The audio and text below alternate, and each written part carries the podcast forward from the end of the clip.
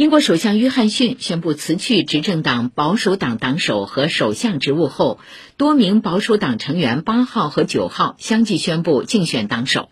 英国媒体报道，保守党预计下周公布选举时间表，新任党首有望九月出任首相一职。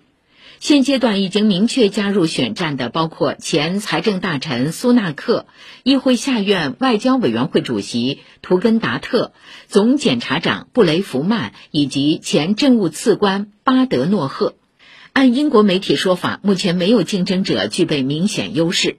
奥皮纽姆咨询公司一项最新民调结果显示，引发约翰逊政府离职潮的苏纳克是领跑者之一，获得四分之一保守党成员支持。